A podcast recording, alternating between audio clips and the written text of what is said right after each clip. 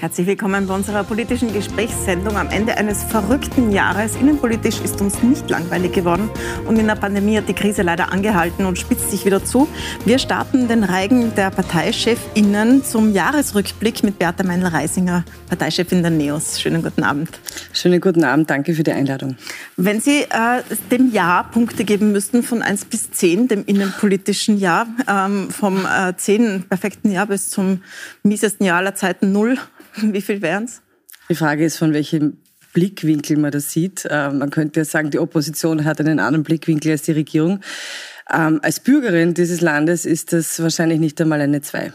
Und sich selbst, Ihre eigenen Performance in diesem Jahr 2021 als NEOS-Chefin? Na gut, ähm, ganz allgemein könnte man ja durchaus sagen, die Opposition war in äh, vielen Teilen auch erfolgreich, gerade wenn es um die Aufklärungsarbeit, Untersuchungsausschuss, Kampf gegen Korruption etc., mehr Transparenz angeht.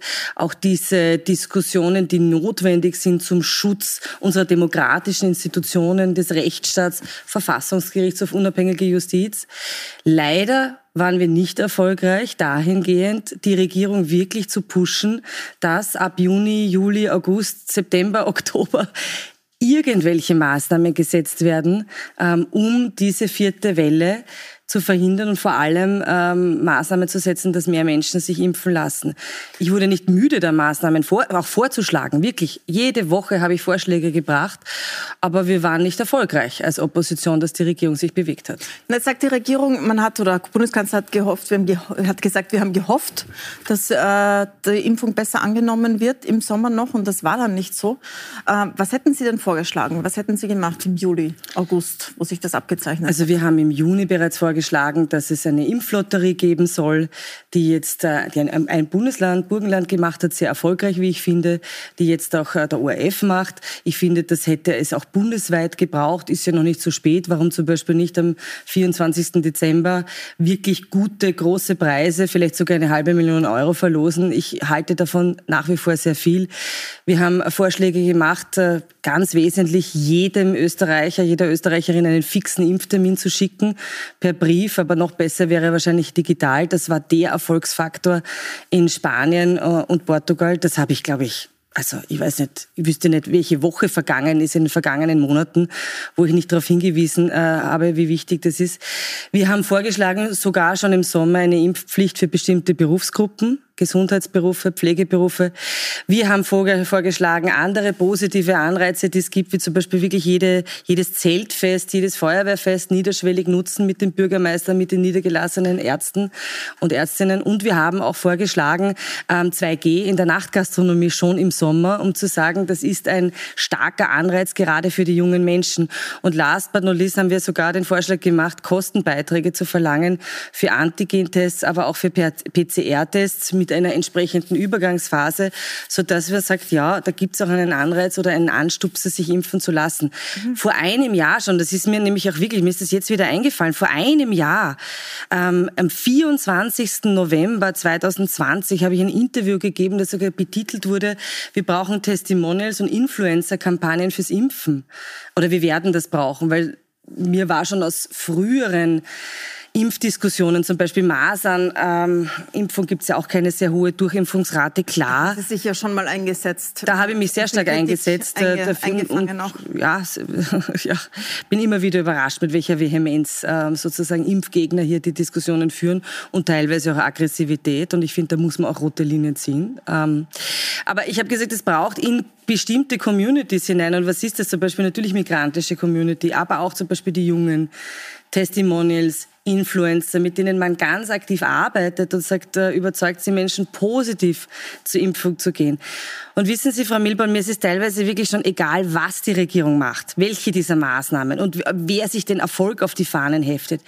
Aber irgendetwas Irgendetwas hätte sie tun müssen. Jetzt ist ja was gemacht worden, Impfpflicht und Lockdown. Zum Lockdown möchte ich später kommen, aber weil wir gerade beim Impfen sind, äh, beginnen wir mit der Impfpflicht. Sie haben ja selber eine vorgeschlagen für gewisse Bereiche, Gesundheitssystem. Auch pädagogisches Personal haben Sie gefordert. Jetzt hat es die Befürchtung gegeben, dass im Gesundheitssystem Impfgegner und Impfgegnerinnen äh, einfach kündigen und den Job nicht mehr machen, der gerade extrem gebraucht wird. Die sind sehr überlastet sowieso, also denen steht es eh allen bis da oben. Und äh, um das zu verhindern vielleicht auch, hat man eine allgemeine Impfpflicht eingeführt, die gilt jetzt für alle.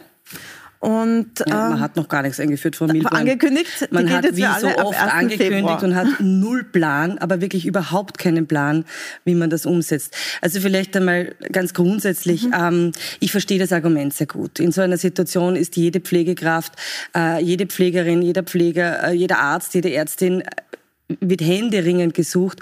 Und ich bin übrigens der Überzeugung, dass es nicht nur einen Bonus von 500 Euro braucht. Habe auch vorgeschlagen, dass man, dass die Parteien auf Geld verzichten, damit es zumindest einen 1000 Euro Bonus gibt. Aber ich finde, die gehören teilweise wirklich deutlich höher bezahlt. Das möchte ich mir gleich vorwegstellen. Äh, Deshalb aber auch bundesweit. Es war ja diese Diskussion teilweise, dass Bundesländer vorgeprescht sind und gesagt haben, wir führen Wien zum Beispiel in unserem Bereich ein für Neuanstellungen.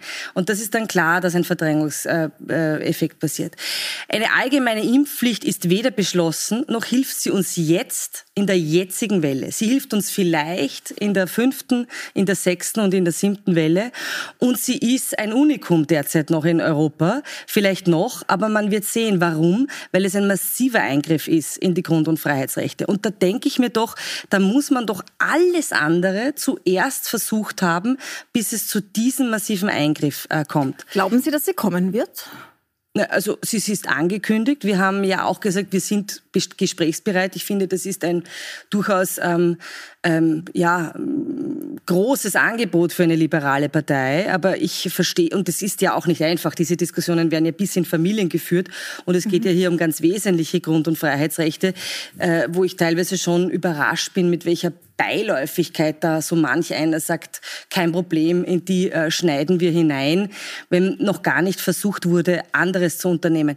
Der Teufel steckt da im Detail. Wir haben gesagt, wir sind gesprächsbereit. Da gibt es natürlich auch rote Linien äh, von, von unserer Seite, aber die haben wir jetzt einmal auf den Tisch gelegt.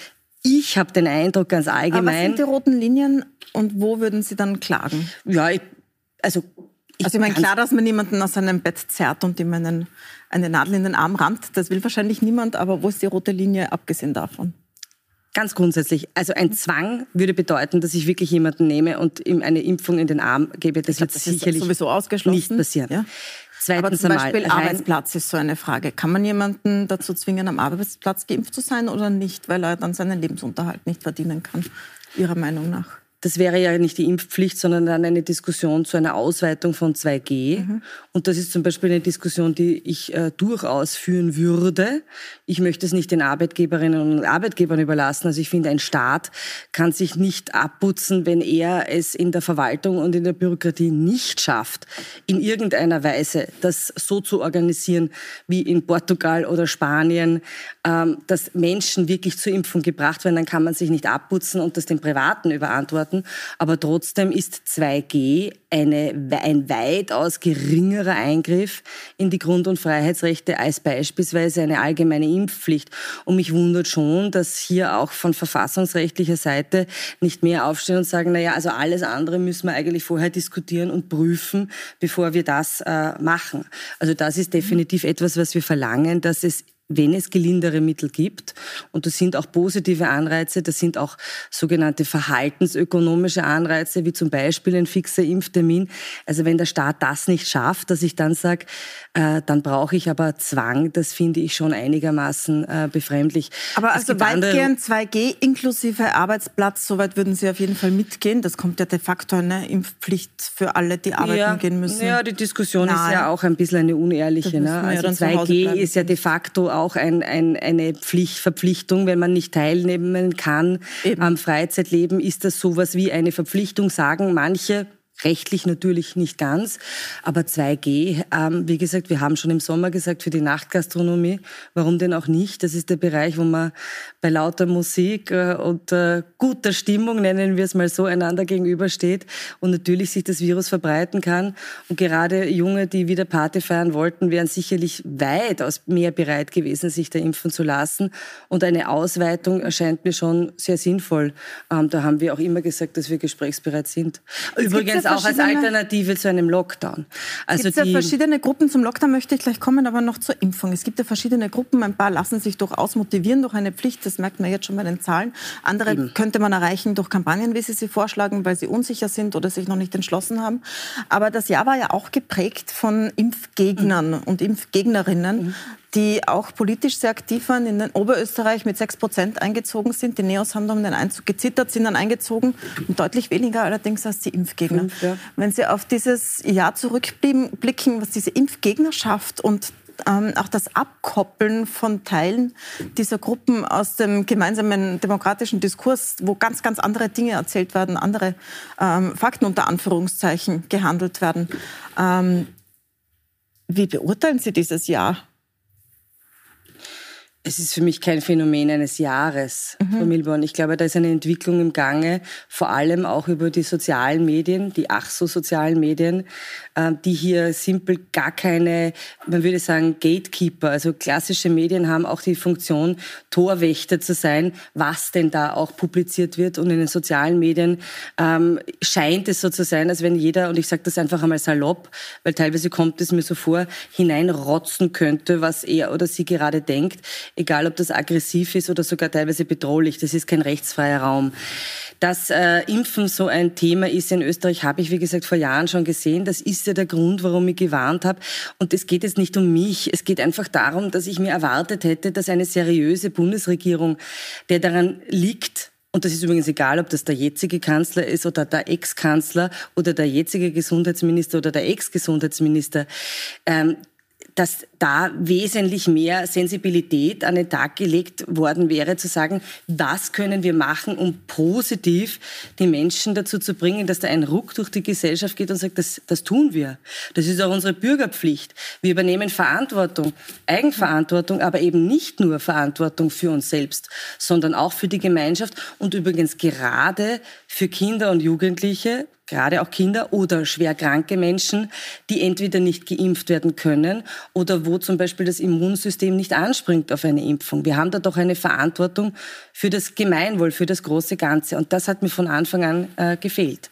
Aber das ist keine Entwicklung des Jahres. Ich meine, was dieser wirklich die Impfgegner angeht, ich würde mal äh, da versuchen wollen, nicht alle in einen Topf zu werfen. Und ich sage Ihnen jetzt einfach mal groß, äh, äh, im Großen Ganzen habe ich ganz, ganz große Hoffnung, dass jetzt sich schon was bewegt. Die Zahlen deuten auch in die Richtung. Ähm, es gibt auch Menschen, denen das, wie das der Staat organisiert hat, tatsächlich zu kompliziert war. Mhm. Also alle glauben, es ist eh jeder den ganzen Tag am Smartphone und hat überhaupt kein Problem damit, sich mit Bürgerkarte wo zu registrieren. Ich habe schon von vielen auch gehört, ähm, ich wäre dann bereit gewesen, mich impfen zu lassen. Mein erster Weg war zum Hausarzt und der Hausarzt hat nicht geimpft. Und bis man sich dann irgendwo registriert hat, ist das halt tatsächlich schwierig. Also ich glaube, die erwischen wir mhm. jetzt. Und dann gibt's welche, da hilft vielleicht ein zusätzlicher Impfstoff, ein sogenannter Totimpfstoff, wenn der zugelassen wird. Ich bin sehr dafür, dass das ordentlich geprüft wird. Ich hoffe aber, dass er zugelassen wird. Und dann gibt es einen radikalen eine wirkliche radikale Minderheit, da habe ich kein Verständnis. Das sind äh, gewaltbereite Menschen, das sind Menschen, die aufrufen ganz offen gegen Aggressionen, auch gegen Spitäler, gegen Pflegerinnen und Pfleger, die sich teilweise vergleichen mit dem Holocaust, wo ich finde, also die systematische Ermordung von sechs Millionen Juden damit zu vergleichen, dass ich vielleicht in ein Kino nicht gehen darf, wenn ich nicht äh, geimpft bin, das hat, äh, das ist absolut geschichtsvergessen und einfach inakzeptabel. Und ich finde auch ein Staat in einer, einer wehrhaften Demokratie, so wie alle Parteien haben da rote Linien zu ziehen. Nicht alle Parteien tun das, bekannterweise. Die FPÖ, leider Gottes, zeigt sich hier nicht sehr staatsverantwortlich und peitscht hier auch noch ähm, auf diese polarisierte Stimmung. Und das halte ich schlicht für unverantwortlich. Kommen wir zum Lockdown, äh, der jetzt gezogen wurde, übrigens auch auf Forderung der Tourismusindustrie hin. Auch Ihr ehemaliger Abgeordneter Sepp Schellhorn hat schon vor zwei Wochen einen gefordert. Die Regierung hat jetzt gehandelt und hat sich bei einer Oppositionspartei bedankt, dass sie mitgemacht hat. Das war nicht bei Ihnen. Hören wir uns kurz an, den Kanzler und den Gesundheitsminister. Das ist ein, sicher ein sehr schmerzhafter Schritt. Äh, wichtig ist mir, dass der gemeinsam getroffen wurde. Das ist mal Punkt eins. Das ist wirklich ein Schulterschluss über Ländergrenzen hinweg, zwischen Bund und Länder und auch über Parteigrenzen hinweg. Und ich freue mich auch, dass die größte Oppositionspartei, die SPÖ, dabei ist. Es ist eine einstimmige Entscheidung, äh, das zu tun. Und wir haben auch ähm, erreichen können, noch einmal ein Danke an die SPÖ, dass sie diese Maßnahmen, die natürlich unpopulär sind, ähm, mit tragen. Das Sie haben dagegen gestimmt, trotz der wirklich, wirklich engen Lage in den Intensivstationen, die Sie kennen, die müssen wir jetzt nicht wiederholen. Es ist katastrophal, wie es dort äh, ausschaut. Alle Experten haben gesagt, man muss jetzt die Bremse ziehen. Sie waren trotzdem dagegen, gemeinsam mit der FPÖ. Ja, weil das ein äh, meiner Meinung nach zu großer Grundrechtseingriff ist in einer Zeit, wo wir Gott sei Dank schon über 65 Prozent doppelt geimpfte Menschen haben. Und ich weiß jetzt den aktuellen Stand heute nicht, aber vor zwei Tagen waren es über 13 Prozent. Das sind 1,2 Millionen Menschen ähm, dreifach geimpft ganz viele auch genesen. Das ist eine ganz andere Situation als vor einem Jahr. Wir haben mittlerweile eine PCR-Testinfrastruktur, ähm, die hat es auch nicht gegeben vor einem Jahr. Ich denke, in eineinhalb Jahren kann auch ein Staat klüger werden im Pandemie-Management. Wir machen, also das, die Regierung macht das Gleiche wie vorher, auf zu, auf zu. Und das sieht man ja nicht, das sieht man ja, dass das nicht erfolgreich ist. Könnten es Sie sich eine Unterscheidung, weil ich das da raushöre, zwischen doppelt Geimpften und dreifach Geimpften? Weil den dreifach Geimpften ist ja so, die sind ja mal zumindest ein paar Wochen lang tatsächlich sehr gut geschützt. Ich würde ganz gerne, ja, ich sage Ihnen gleich was dazu, aber ich würde gerne noch den Gedanken ausführen. Mhm. Dass es eine Vollbremsung in Salzburg und Oberösterreich braucht, das völlig klar und das haben wir auch immer gesagt. Und dass es auch harte Maßnahmen braucht im Rest Österreichs ist auch klar, wenn die Intensivkap insbesondere die Intensivkapazitäten so am Anschlag sind. Das, dieses Ziel haben wir immer geteilt. Aber das gibt doch bitte die Möglichkeit heutzutage differenzierter vorzugehen. Weil Sie gesagt haben, die Unterscheidung, die muss man ja treffen. Es ist ja auch verfassungsrechtlich, Gott sei Dank, geboten, nicht, dass die Freiheit begründet werden muss, sondern der Eingriff in die Freiheit. Und jetzt möchte ich das einfach salopp einmal zuspitzen. Was hindert denn oder was ist das Problem, wenn Sie oder ich dreifach geimpft vielleicht auch noch aktuell PCR getestet, mit einer FFP2-Maske in einen Buchladen gehen. Also ich habe manchmal den Eindruck, ich, ich verstehe schon, dass ähm, angesichts steigender Zahlen und der Dramatik auf den Intensivstationen man auf das zurückgreift, was man schon kennt. Und auch viele sagen, es braucht jetzt diese Vollbremsung, die braucht es auch sicherlich. Was es braucht, sind massive Kontaktbeschränkungen. Aber da bitte in Bausch und Bogen wieder alles zu, egal ob das jetzt verfassungsrechtlich in Ordnung ist oder nicht, das geht meines Erachtens nicht. Und ja, man muss unterscheiden mhm. zwischen Geimpften und nicht Geimpften. Ob das praktikabel ist, zwischen doppelt und dreifach Geimpften zu unterscheiden, das weiß ich nicht, weil jede Regelung ist auch nur so gut, wie ich sie auch letztlich kontrollieren kann. Aber ich muss es zumindest versuchen. Das gebietet auch die Verfassung. Also der Versuch plus Einschränkungen in der Nachtgastronomie. also wir haben gesagt, also, also keine Veranstaltungen, keine mhm. Partys, massive Kontaktbeschränkungen, eine keine Sperrstunde, Privatpartys. keine Privatpartys, eine Sperrstunde, keine Nachtgastronomie und vielleicht auch Beschränkungen weiterer Sorte für der Gastronomie, dass man zum Beispiel sagt, nur eine weitere Person eines Haushalts beispielsweise. Aber der mhm. komplette Handel überall, auch in Wien, wo wirklich eine gute PCR-Testinfrastruktur aufgebaut wurde, wo durch ein vorausschauendes Planen auch eine dämpfende Wirkung da ist. Also das kann ich nicht nachvollziehen. Ich glaube auch, wir kommen ja an die Grenzen der Lockdown-Fähigkeit. Sicherlich, wenn ich immer wieder mit der Polizei und mit Strafen drohe, wird ein Lockdown immer funktionieren. Aber was ich eigentlich jetzt seit eineinhalb Jahren sage, oder vielleicht vor eineinhalb Jahren war ich noch nicht so weit, aber seit einem Jahr sage, es wäre doch gut, einen Weg zu finden, den ich länger durchhalte. Und schauen wir doch bitte auf mittelständische Betriebe. Also angenommen, und es sind ja jetzt schon die ersten Stimmen wieder da, auch da gibt es ja keine Klarheit in der Kommunikation, leider immer noch nicht. Die sagen, na ja, also am 13. werden wir nicht aufsperren können. Äh, was macht denn dann ein kleiner mittelständischer oder mittelständischer Handelsbetrieb mit dem Weihnachtsgeschäft? Da stehen ja Existenzen auf dem Spiel, da stehen ja wieder einmal Arbeitsplätze auf dem Spiel und letztlich alles ein Ergebnis, der ist massiven Versäumnis der Bundesregierung. Die Regierung hat ja versprochen, am 13. aufzusperren, egal wie die Lage auf den Intensivstationen ist. Wir wissen, dass die jetzt schlimmer werden wird noch. Die Leute wird sie natürlich noch, ist ganz klar. Äh, glauben, sie, glauben Sie daran, an äh, diese Ankündigung, am 13. ist der Lockdown für Geimpfte vorbei? Glauben heißt bekanntlich nichts wissen. Also ich weiß nicht, ich bin der Meinung, dass es nicht aufrechthaltbar ist. Ich glaube, dass ein Weg, der äh, sehr wohl unterscheidet zwischen unterschiedlichen Risikolagen.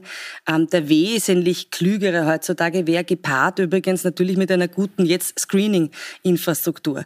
Und das ist auch ein Schmerzpunkt, den ich habe. Ich habe eine ähm, Landeshauptleute-Tour gemacht und habe äh, wirklich allen, die ich getroffen habe, gesagt, bitte baut das aus in den Herbst hinein. Mhm. Das sind keine ähm, Investitionskosten, die dann vielleicht verloren sind, sondern es ist klar, es kommt die nächste Welle. Und ich habe da auch mittlerweile kein Verständnis mehr dafür, wenn das einfach nicht passiert ist. Wir machen eine kurze Pause und kommen zurück mit dem Thema Kinder. Das war Ihnen von Anfang an ein großes Anliegen in der Pandemie. Die Schulschließungen, die sind jetzt offen. Und wir kommen auch zurück mit dem Verhältnis zum neuen Bundeskanzler. Bleiben Sie dran, wir sind gleich wieder da.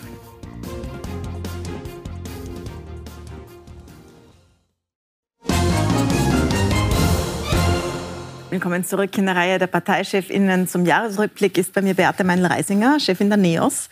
Sie haben dieses ganze Jahr und auch das letzte dagegen gekämpft, dass Schulen schließen. Diesmal waren Sie bzw. alle, die dafür gekämpft haben, erfolgreich. Die Schulen sind offen.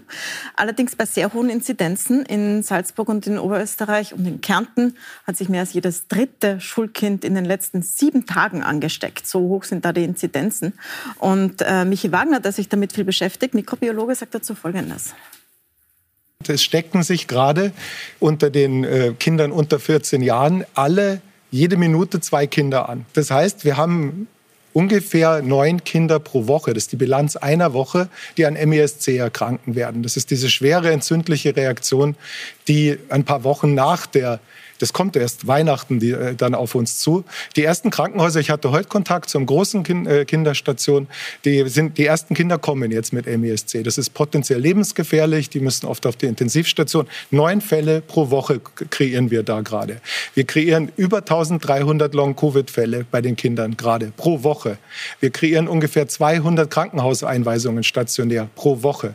Stellen Sie sich das mal mit einem Schulbus vor. Wenn bei Schulbusfahrten in der Woche 200 Kinder ins Krankenhaus müssten, 1300 dauerhaft erkranken würden für lange Zeit, neun Kinder ähm, potenziell lebensgefährlich erkranken würden, würden Sie dann sagen, ich setze mein Kind noch in den Schulbus? Soweit Michael Wagner ein Pro und Contra. Jetzt kennen wir diese wirklich sehr wichtigen Argumente rund um die psychische Gesundheit, um die Bildung der Kinder. Aber in dieser Lage sollen die Schulen überall offen bleiben oder zumindest in diesen Bundesländern schließen? Ja, die Argumente der psychischen Gesundheit gelten ja aber nach wie vor. Mhm. Ähm, die Psychiatrien, die Kinderpsychiatrien triagieren seit Monaten, weil sie voll sind.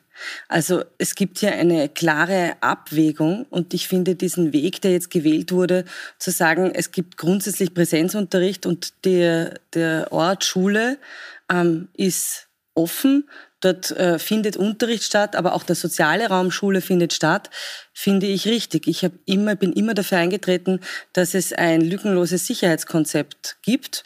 Und da, wo wir Verantwortung tragen, das ist in Wien für die Schulen, da gibt es das mit dieser niederschwelligen PCR-Infrastruktur und jetzt auch FFP2-Masken äh, flächendeckend. Das halte ich für richtig und wichtig, auch weil wir damit einen Überblick über das Infektionsgeschehen bekommen. Das heißt, Sie bleiben auf jeden Fall dabei. Äh, ich möchte zur Innenpolitik kommen, zu diesem Jahr. Das war geprägt von Regierungskrise und äh, Wechsel an der Regierungsspitze. Bundeskanzler Sebastian Kurz ist zur Seite getreten, sitzt jetzt mit Ihnen im Parlament. Kollege von Ihnen, das Clubobmann ähm, Schallenberg, hat übernommen. Und Sie hatten gleich am Anfang so kleinen, äh, kleine Friktion, sagen wir, mit ihm im Parlament, als Sie die Anordnung zur Hausdurchsuchung bei der ÖVP und dem Bundeskanzleramt übergeben haben. Das hat so ausgesehen. Lesen Sie sich das durch und Herr Bundeskanzler, ich gebe es Ihnen jetzt einfach einmal. Die Anordnung zur Hausdurchsuchung, 104 Seiten. Es ist ein Sittenbild des moralischen Verfalls der ÖVP. Werfen Sie es nicht einfach so weg. Das ist die unabhängige Justiz und die haben Sie zu achten und zu ehren, auch als Bundeskanzler ein Sittenbild des moralischen Verfalls, ein Sittenbild des Verfalls des Bürgerlichen an sich, wie ich meine. Hartes Wort, ein Sittenbild des Verfalls des Bürgerlichen. Scheinberg hat sich entschuldigt, nachdem er das auf den Boden gelegt hat. Wie ist denn jetzt Ihr Verhältnis? Wir hatten immer ein ganz gutes Verhältnis und äh, zu dieser Situation, ich war ganz offen überrascht darüber. Ähm, es ist einfach kein gutes Zeichen, wenn ein Bundeskanzler ähm, da die Anordnung zur Hausdurchsuchung so nach hinten legt, wie auch immer. Es wurde ja viel diskutiert, ob gelegt oder geschmissen. Es ist auch eigentlich egal. Ähm, ich war überrascht, aber es war in Ordnung. Er hat sich entschuldigt und ich habe mir gedacht, er steht einfach unter massivem Druck. Aber ganz allgemein, und das ist ja das, worum es geht, diese... Ähm, Delegitimierung der demokratischen Institutionen unseres Rechtsstaats und damit auch der unabhängigen Justiz, das ist schon sehr, sehr schwerwiegend. Und das passiert einfach systematisch aus der ÖVP. Und damit muss Schluss sein. Und das habe ich ihm auch persönlich gesagt, dass ich davon überzeugt bin, dass auch da die ÖVP eine neue Stadt braucht im Umgang mit der Justiz, übrigens auch mit dem Verfassungsgerichtshof. Geprägt war es auch dieses Jahr durch den Urausschuss. Es kommt jetzt auch ein neuer, der ganz auf die ÖVP konzentriert ist. Was erwarten Sie sich davon, von diesem neuen Urausschuss? Naja, auf die ÖVP konzentriert. Also ich denke, ein Punkt ist, ganz wesentlich, der ist ähm, übrig geblieben, wenn man so will, auch aus dem alten Untersuchungsausschuss. Und das ist aber eine zentrale Frage, die ja die Menschen in Österreich immer mehr mitbekommen, nämlich die Frage, gibt es bei uns in unserem Land je nachdem, um wen es geht, zwei Klassenermittlungen oder eine Zweiklassenjustiz. Also können es sich da manche richten, auch in der Art und Weise der polizeilichen Ermittlungsarbeit und dann sozusagen in der Justiz. Weil das ist fatal. Sehen Sie, ich glaube, dass eine Demokratie davon lebt und auch eine Gesellschaft das braucht, dass man vertraut darauf, dass der Rechtsstaat für alle gleich gilt. Deshalb hat ja übrigens die Figur der Justitia, also das ist ja diese Frau, die ja immer dargestellt wird, als Symbol der Justiz, nicht nur ein Schwert und äh, diese Waagschale in der Hand, sondern eine Augenbinde, um zu sagen, sie ist eben blind gegenüber der Frage, wer ihr gegenübersteht. Und diese so zentrale Frage, die ist so wesentlich in einem Rechtsstaat und das müssen wir schon noch aufklären, weil wir da durchaus Anhaltspunkte gefunden haben, dass es da einfach unterschiedliche Wobei Praxis ja gibt in der Ermittlungsarbeit. Und daher glaube ich, dass es wichtig ist, diesen Untersuchungsausschuss weiterzuführen und eben auch ein Auge darauf zu haben, was für Korruptionsfälle da vorgekommen sind. Wobei Sie ja die politische Verantwortung untersuchen. Sie sind ja nicht das Gericht. Wenn man jetzt auf äh, Darum geht es aber, Kurz ja. Auch im, schaut, auch im Innenministerium. Ja, ja, genau. Im ja, Urschuss ja. geht es darum. Die övp stellt jetzt sehr, sehr stark die Justiz ja. in den Vordergrund. Würde er äh, freigesprochen werden oder gar keine Ermittlungen aufgenommen werden, könnte er dann äh, zurückkehren? Es wird Sie jetzt nicht verwundern, dass ich das nicht sehe, weil ich glaube, dass das Strafrecht nicht die allerletzte rote Linie sein darf. Ich glaube tatsächlich, dass äh, Politiker, aber vor allem auch äh, die Spitzenrepräsentanten äh, unserer Republik andere moralische, ethische Standards haben sollten als nur die strafrechtliche Linie. Also nur wenn er nicht verurteilt wird, heißt das noch nicht, dass das, was wir da auch in diesen Akten gesehen haben, in Ordnung ist. Ähm, ich erinnere daran, dass man aus reinem Machtgier Gier oder äh, Interesse, sich parteipolitisch zu profilieren oder Kanzler zu werden, an die Macht zu kommen, gute Projekte verhindert hat, wie zum Beispiel den flächendeckenden Ausbau von Kinderbetreuung, Rechtsanspruch auf Kinderbetreuung oder auch die Abschaffung der kalten Progression, etwas, was alle Steuerzahler nach wie vor beschäftigt, diese schleichende Steuererhöhung oder mhm. Inflationssteuer könnte man auch sagen. Jetzt sieht es ja nicht nach Neuwahlen aus. Die Regierungsparteien wirken eher so, als würden sie weiterarbeiten wollen. Aber man weiß nie, das kann schnell gehen. Wären Sie bereit als NEOS für Neuwahlen? Wir sind bereit und ich sage Ihnen ganz offen, ich habe ganz am Anfang gesagt, ich glaube, die Menschen in Österreich wollen jetzt einmal Ruhe haben und Stabilität haben und es braucht eine handlungsfähige Regierung. Aber was wir in den letzten Wochen gesehen haben, auch und gerade im Corona-Pandemie-Management, aber auch in anderen Punkten, das geht so nicht weiter. Also wenn diese Regierung nicht in der Lage ist, wesentliche Projekte. Sie sind nicht nur Marketingorganisation. Ich glaube, diese Regierung verwechselt sich manchmal ein bisschen damit, dass sie dauernd im Wahlkampf ist oder eigentlich nur schöne Pressekonferenzen gibt. Die stehen an der Spitze der Verwaltung und haben dafür Sorge zu tragen, dass ein Staat funktioniert. Und ja, bei vielem Verständnis, dass das schwierig ist, aber auch in Pandemiezeiten, ein Staat und eine Bürokratie liefert. Und schaffen sie das nicht, dann haben sie auch da die politische Verantwortung. Und sie sind in der Verantwortung, Zukunftsprojekte anzugehen. Und das sehe ich absolut nicht mehr. Da braucht es wirklich eine Neustart und wenn Neuwahlen der einzige Weg dahin sind, dass eine, eine Regierungsmehrheit sich wiederfindet, die an Zukunftsprojekten arbeitet und auch Vertrauen ineinander hat, ja, dann soll es so sein. Also Sie werden für Neuwahlen 2022? Ich bin jedenfalls bereit, ja.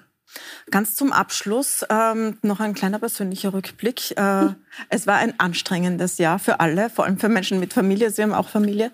Ähm, wie erschöpft sind Sie denn nach diesem Jahr? Mir kommt vor, erschöpft ist so das Wort des Dezembers heuer. Wie geht es denn Ihnen? Ich glaube, es sind ganz viele erschöpft. Und ich glaube, ich sehe es ja auch, ganz viele in Familien sind erschöpft, ganz viele Mütter sind erschöpft, aber auch sicher viele Väter. Ich meine, es gab auch Phasen, wo ich wirklich frustriert war, ich möchte das auch mal sagen. Also wenn man als Opposition wöchentlich warnt davor, was da auf äh, Österreich zukommt an Welle und wie dringend notwendig das ist, dass so eine wirkliche, ich habe das ja auch nationale Impfallianz zu machen mit einer positiven Stimmung und es, wird, es kommt so gar nichts zurück. Es gibt überhaupt keine Gespräche mit der Opposition. Das ist, das ist nicht immer leicht, aber das ist, darum geht's ja auch eigentlich letztlich gar nicht. Die Müdigkeit kann ich wirklich gut verstehen und auch die Notwendigkeit, immer wieder Kraft zu tanken. Und das ist vielleicht sozusagen abschließend. Die Politik wird immer schneller. Und es wird auch erwartet, dass Politiker auf allen Kanälen, auf Twitter, auf Facebook, per Mail, per was auch immer, WhatsApp, keine Ahnung, ähm, ständig erreichbar sind und immer sofort äh, das Richtige äh, sagen, was äh, das einzig wahre. Und ich glaube, dass Politik nicht so funktioniert. Es braucht Phasen, wo man sich zurückzieht. Es braucht Phasen, wo man nachdenkt. Es braucht auch Phasen, wo man sagt, da werde ich jetzt gescheiter weil einfach ganz viel Lernen im Gehen ist. Das ist auch das, was Leadership bedeutet. So wie derzeit Österreich geführt wird, kann man kein erfolgreiches Unternehmen führen. Das ist sozusagen mein abschließendes Fazit. Und da braucht es auch diese Reflexionsräume, Ruhezeiten und Erholungszeiten. Und um positiv zu enden, gibt es jemanden, wo Sie sich in diesem Jahr gedacht haben, tolle Person, sowas wie Ihre politische Person des Jahres? Ja, das ist schwierig. Ähm man tendiert dazu, dann immer ähm, Politikerinnen und Politiker ganz besonders äh, gut im Abgang zu bewerten. Das möchte ich eigentlich nicht damit sagen, aber natürlich ist mit, dem, mit Angela Merkel geht da eine große Politikerin, vor allem auch von der europäischen Bühne. Und das ist sozusagen meine große Frage als glühende Europäerin. Wer wird denn diese Lücke füllen? Dass man wirklich aktiv auch Europapolitik als Europapolitik betreibt mhm. und nicht nur zur innenpolitischen Profilierung. Dann danke ich sehr herzlich für das Gespräch. Platz macht sie für eine Ampelkoalition, die ja jetzt verkündet wird. Mal sehen, was, falls es, falls es zutrifft, dass es Neuwahlen gibt, was es in Österreich in diese Richtung gibt. Danke für den Rückblick. Bei uns geht es jetzt äh, die nächsten Montage weiter mit den Parteichefs und Parteichefinnen. Ich freue mich, wenn Sie dabei sind. Das ganze Gespräch zum Nachsehen gibt es auf puls24.at slash Milborn. Dort können Sie es auch nach äh, weiterschicken und natürlich wie immer auch als Podcast. Danke fürs Dabeisein.